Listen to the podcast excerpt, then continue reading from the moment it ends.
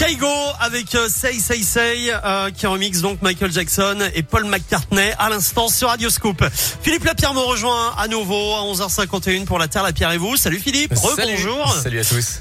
Un record battu donc pour euh, parler de pour la Terre, la Pierre et vous aujourd'hui, un record battu qui fait du bien à la planète. Oui, Eric, avec le chiffre du jour, 916. 916 écoles, collèges et lycées ont obtenu le label Éco-École en 2023 et c'est du jamais vu, c'est un record.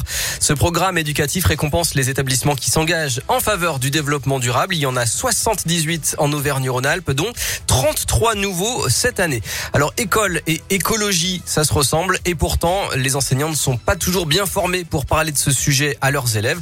Alors, Éco-École les aide avec des outils en ligne, des conseils de pros et des idées d'activités autour de 8 thèmes, alimentation, déchets, climat, eau, énergie, santé, solidarité. Et puis l'un des plus choisis, c'est la biodiversité, comme nous l'explique Julie Saturné de l'association Terre Agir qui coordonne le label. On va mettre en place des actions très concrètes. Donc l'objectif c'est qu'il y ait plus de biodiversité présente dans l'établissement scolaire. Donc pour ça, on va pouvoir semer euh, des fleurs, des espèces pour faire revenir des insectes euh, dans l'établissement scolaire.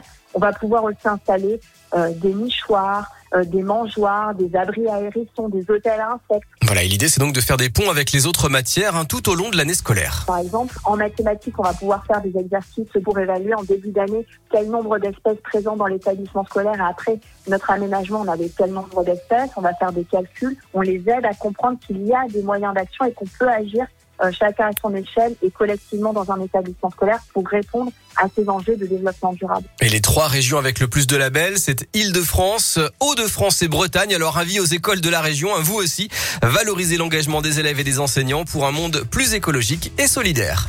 Merci beaucoup Philippe. La Terre, la Pierre et vous comme d'abord en replay sur radioscoop.com. À plus Philippe. À plus tard, salut. Dans un instant, la Terre, la Pierre, euh, non. Dans un instant, euh, tu connais la chanson. Je vais y arriver.